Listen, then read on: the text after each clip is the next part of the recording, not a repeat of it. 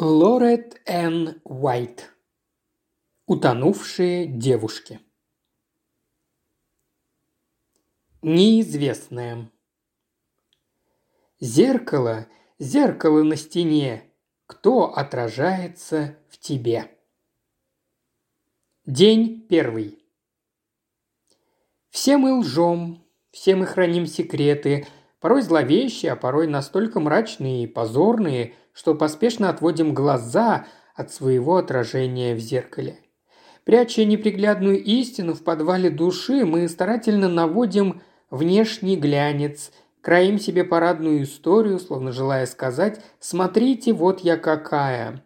Мы постим в социальных сетях, Поглядите, вот я обедаю в модном ресторане с лучшими подругами, а вот я в сексапильных шпильках, а вот мой умилительный щенок, а вот мой крутой бойфренд, а вот какая у меня красивая задница в бикини. Смотрите на мою сказочную идеальную жизнь, смотрите, как я напиваюсь на вечеринке и грудь у меня выпирает из блестящего топика. А какие красавцы за мной увиваются. Смотрите и завидуйте.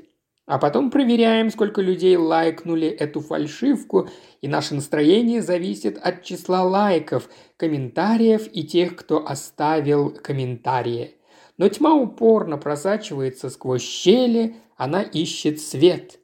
И рано или поздно бравада начинает захлебываться, пуская пузыри, или же, наконец, наступает жестоко и сразу, и уродливая правда – так разборчиво написанное на тебе, хорошо читается в беспощадно резком флуоресцентном свете. И уже ничего нельзя сделать, разве что скрыть ее от копов, занятых расследованием. А я на больничной койке. Я слышу писк и шипение приборов. Они помогают мне дышать, поддерживают во мне жизнь.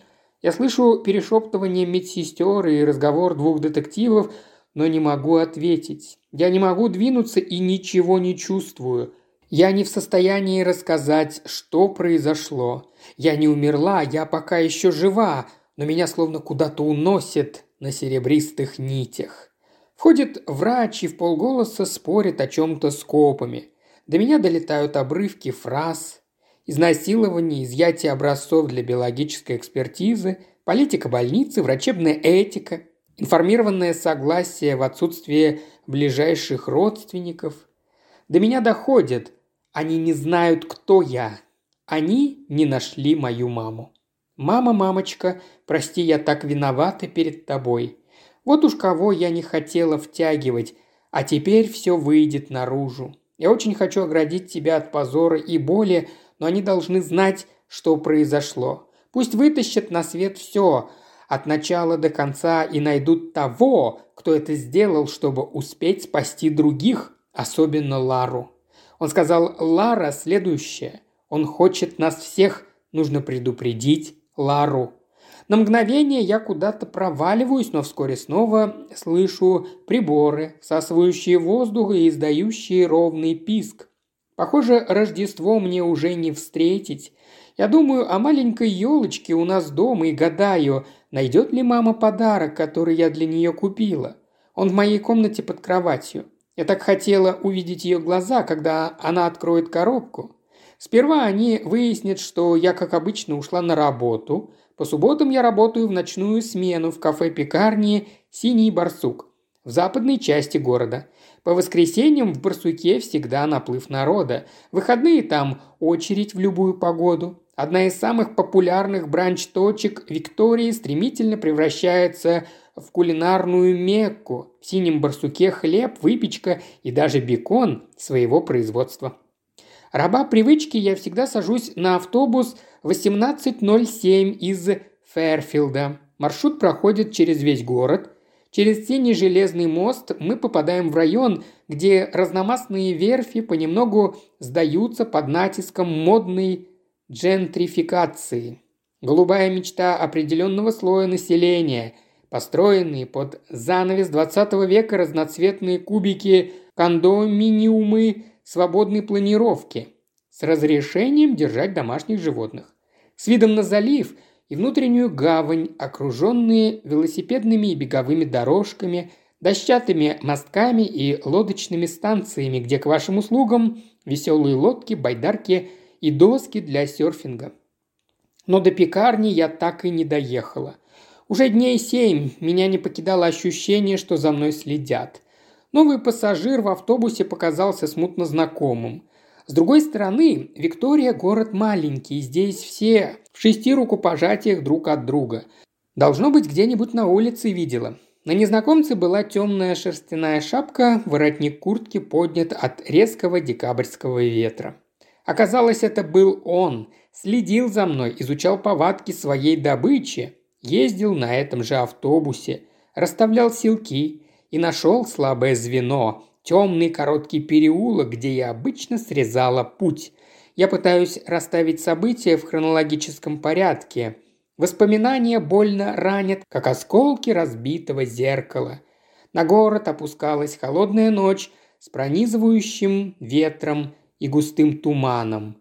Начинался снег. Глава первая. Нет праведного ни одного. Послание к римлянам, стих 3, строфа 10. Воскресенье, 9 декабря.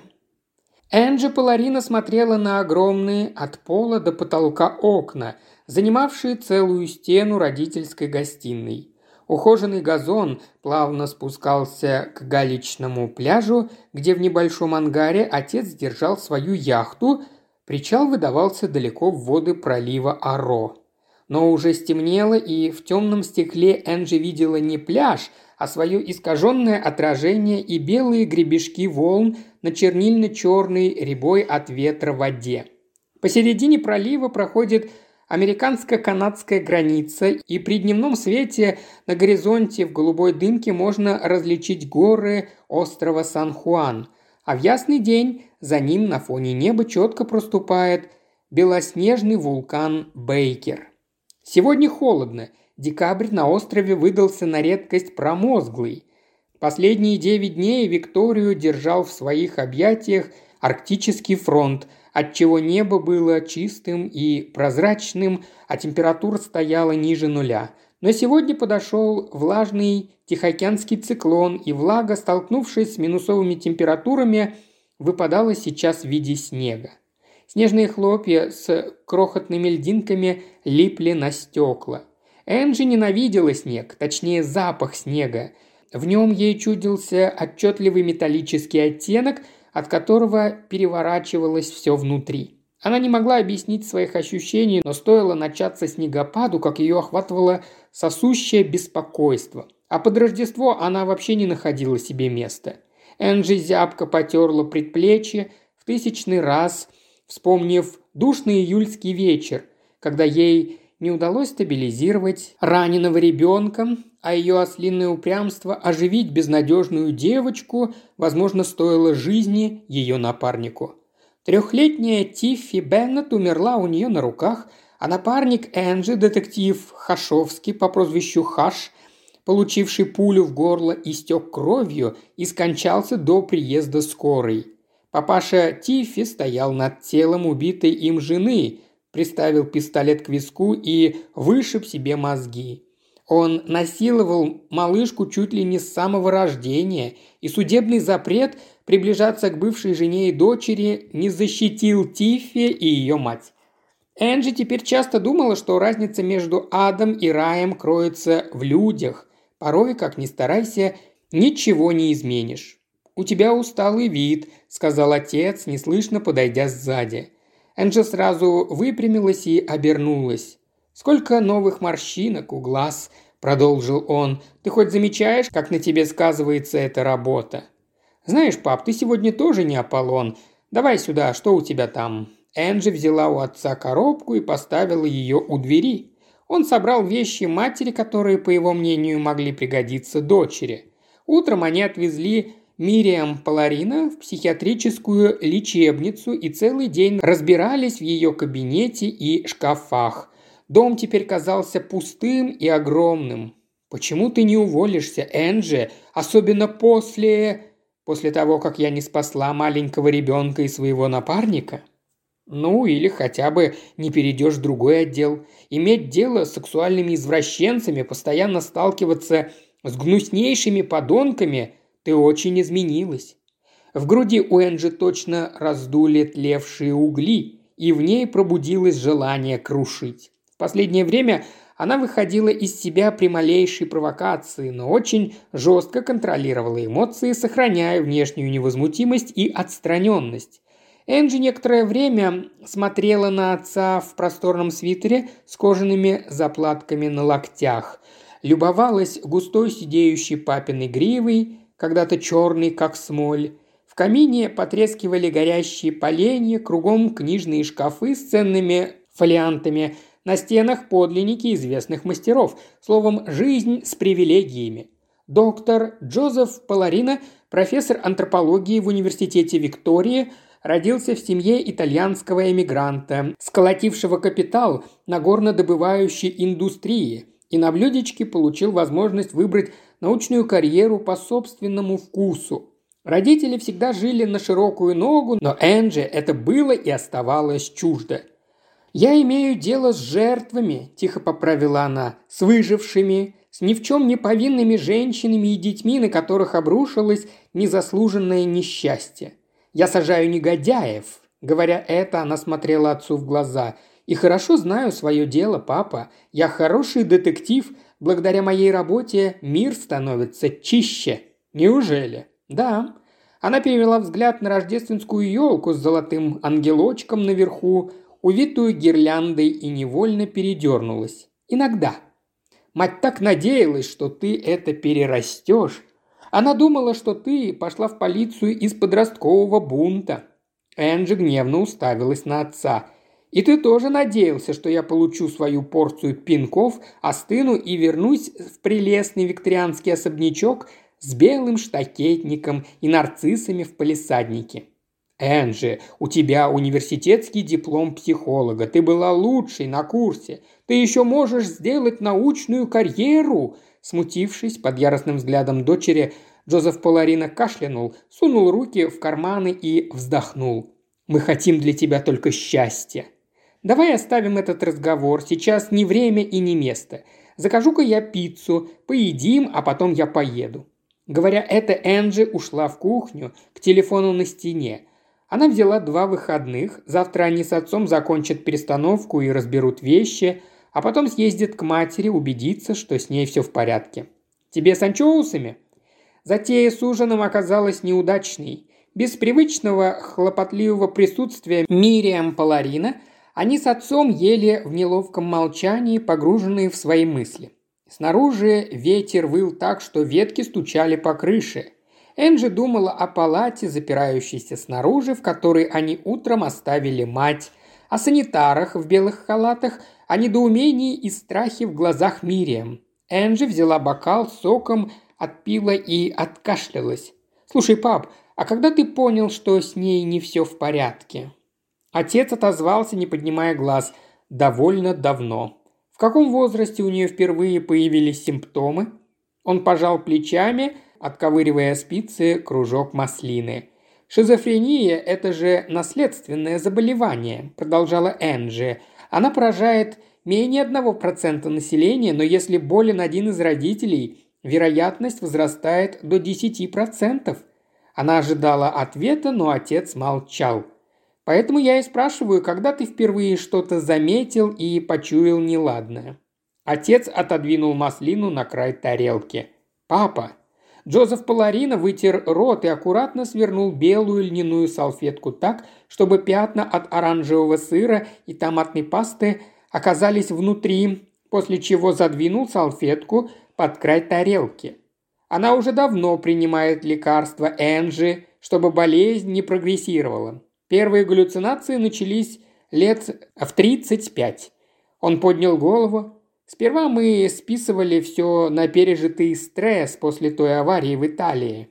Он долго молчал. Огонь в камине постепенно угасал, лишь изредка выбрасывая желтый язычок. Образы, звуки, запахи могут вызывать яркие воспоминания, которые можно принять за психотические галлюцинации. Отрешенность, апатия, замкнутость, вялость. Врач говорил, это признаки посттравматического стрессового расстройства. Отец выглядел подавленным, будто кости его большого скелета надломились где-то внутри. Он вздохнул. Официально шизофрению ей диагностировали в 42 года. В легкой форме, легко купируется лекарствами. Мы и купировали. Он сделал паузу, и в глазах появилось непривычное отстраненное выражение. Но в сочетании с ранней деменцией. Он не договорил. Энджи знала, что мать в одночасье утратила всякую связь с реальностью, и ее пришлось поместить в лечебницу, потому что Мириам стала опасна для себя самой. Энджи подождала, пока отец снова поднимет глаза. «А расскажи мне о первых галлюцинациях. Слуховые и визуальные», – коротко ответил отец. То есть она слышала голоса и видела то, чего нет? Сперва она даже не подозревала, что это галлюцинации, и не волновалась. У Энджи забилось сердце. «И ты мне ничего не сказал? Она столько лет болела, а я ничего не знала?» Отец отодвинул тарелку в сторону. «Ты бы все равно ничего не заметила, ты же здесь почти не бываешь». У Энджи двинулись желваки. «Но сказать-то ты мог? Зачем?» Зная что творится у нее в голове, не срывалась бы на вас, чаще приезжала бы, не принимала бы ее отчужденность близко к сердцу, поняла бы, наконец, почему ребенком я постоянно чувствовала себя третьей лишней. Лишней? Для вас двоих? Ерунда какая, все дети. О чем еще ты мне лгал? Это не ложь, Энджи. Умолчание все равно, что ложь. Отец поднялся на ноги, Горячий итальянский темперамент раздул его грудь, окрасил щеки, метал молнии из глаз. «Черт побери, почему ты вечно злишься из-за всего подряд?» Отец наставил на дочь указательный палец. «Это все твоя работенка. Из-за нее ты подозреваешь всех вокруг». Энджи, не двинув бровью, встала, собрала тарелки и приборы и сказала «Мне пора ехать, посуду вымою». Отнеся тарелки в кухню, она с грохотом свалила их в раковину и постояла с опущенной головой, упершись руками в столешницу. Тревога стиснула виски. Как отец останется один в этом большом пустом доме на берегу океана, тем более в Рождество? Как же Энджи ненавидела всю эту праздничную мишуру, ей вообще притил любой фарс. Чувство вины тяжело легло на плечи. Стало стыдно за свой эгоизм. Нехорошо забывать родителей, а у нее не было ни времени, ни желания приезжать. Только отцовских интонаций ей не хватало, но теперь она ему необходима. В январе у родителей юбилей свадьбы. Стареющие родители, возрастные родственники – это всегда нелегко. Столько любви, боли и острой жалости перепутано в один клубок – а сейчас добавилось еще и ощущение упущенного времени. Утекло, как вода под мост, непонятно когда. Теперь уже поздно. Матери нет. Нет, как прежней личности. Глубоко вздохнув, Энджи начала отмывать тарелку, успокаиваясь от прикосновений пальцев к синей цветочной кайме. Память, как ярко-желтый солнечный луч, осветила прошлое. Этот сервис они с матерью покупали осенью в большом старом Hudson Bay Company. Мама обожала этот супермаркет. Может, минуты просветления и до сих пор любит. Но вспомнит ли она тот день и сервис с васильками, который выбирала вместе с дочерью? Это было восемь лет назад. Машина Мириам была в ремонте, и Энджи пообещала отвезти мать в центр, но голова была занята текущим расследованием – ее тогда только повысили до детектива, а мать всю дорогу причитала, что прекрасный столовый сервиз из 32 предметов наверняка кто-нибудь увел у них из-под носа. Энджи бесила одержимость матери всякой ерундой. И вдруг дальше жизнь пошла без нее. Однажды Энджи проснулась утром, а матери нет. Ушла в себя. И драгоценные воспоминания стерлись с ее жесткого диска – а ведь воспоминания определяют суть, самость человека. Забыв себя, видишь в зеркале лицо незнакомца, становишься мухой, бьющейся в липкой паутине постоянного настоящего, без единой вехи в будущем или прошлом. Энджи с усилием прогнала эту мысль, вымыла вторую тарелку и поставила на сушку. Вытерев руки, вернулась в гостиную за курткой. Отец сидел у камина. Крупное тело обмякло в старом кожаном кресле, которое мама давно требовала выбросить. Но допотопное страшилище так и осталось в углу у камина, словно остов динозавра на фоне кремовой мягкой мебели. Отец успел включить елочную гирлянду, а на столике красовался толстенный бокал с виски. В камине ярко тлели угли. Опустив голову, Джозеф Паларина листал старый альбом с фотографиями. Энджи подошла сбоку, положила руку на плечо отца и легонько сжала. «Пап, ты один справишься?» Он кивнул, не отрывая взгляда от семейного снимка, сделанного в первое Рождество после аварии, в которую они попали в Италии во время академического отпуска Джозефа Паларина. Энджи на фотографии 4 года. Об аварии напоминает ярко-розовый свежий шрам, оттягивающий кверху левый уголок рта. Снимок был сделан еще до того, как операция вернула губам нормальную, но не идеальную форму. Отец перевернул страницу. А вот шестилетняя Энджи с мамой. Весна, зеленая трава, вишни в цвету. Заходящее солнце окружает медным нимбом пшеничные волосы Мириам, а головка Энджи блестит, как полированный красный кедр. Ирландское наследство О'Деллов, мамины гены. В груди Энджи все сжалось. Отец поднял глаза, и на долю секунды его лицо неуловимо и незнакомо изменилось. «Забирай себе», сказал он, закрывая альбом. «Ой, пап, мне, наверное, не нужно. У нее нет времени сидеть и рассматривать кусочки жизни, оставленные мгновения, хранимые под пластиковыми клапанами на толстых страницах фотоальбома. У нее на носу очередной экзамен в Национальном институте юстиции. Она прослушала чуть не все дополнительные курсы, чтобы заявление о переводе в элитный убойный отдел выглядело солиднее. «Пожалуйста». Голос отца стал напряженным. «Увези его отсюда вместе с той коробкой. Котена, хотя бы на время, чтобы я не смотрел». Сердце Энджи споткнулось. Котеной отец ее не называл лет с десяти. Она присела на оттаманку, взяла с больших отцовских рук книгу воспоминаний в кожаном переплете и открыла на первой странице. Вот мама беременная, живот все больше и больше – вот день, когда родилась Энджи. Здесь твоя жизнь с той минуты, как Мириам узнала, что скоро у нас будешь ты. Мне сейчас слишком больно на это глядеть». Энджи смотрела на фотографию матери в роддоме, в голубом халатике и с новорожденной на руках. Она и родилась-то уже с темно-рыжими волосиками. «Ты была такой крошечный», – прошептал отец, отвернувшись к угасающим углям. Энджи слышала, как от эмоций у него прерывается голос, и знала, что сейчас в глазах отца стоят слезы. Ей вдруг стало трудно дышать. Она открыла следующую страницу. День ее крещения. Малышка в длинном белом кружевном платьице, на руках у мамы с папой, а рядом священник в богато вышитой ризе. А вот фотография, сделанная на пляже. Энджи перевернула несколько страниц – Воспоминания рвали сердце.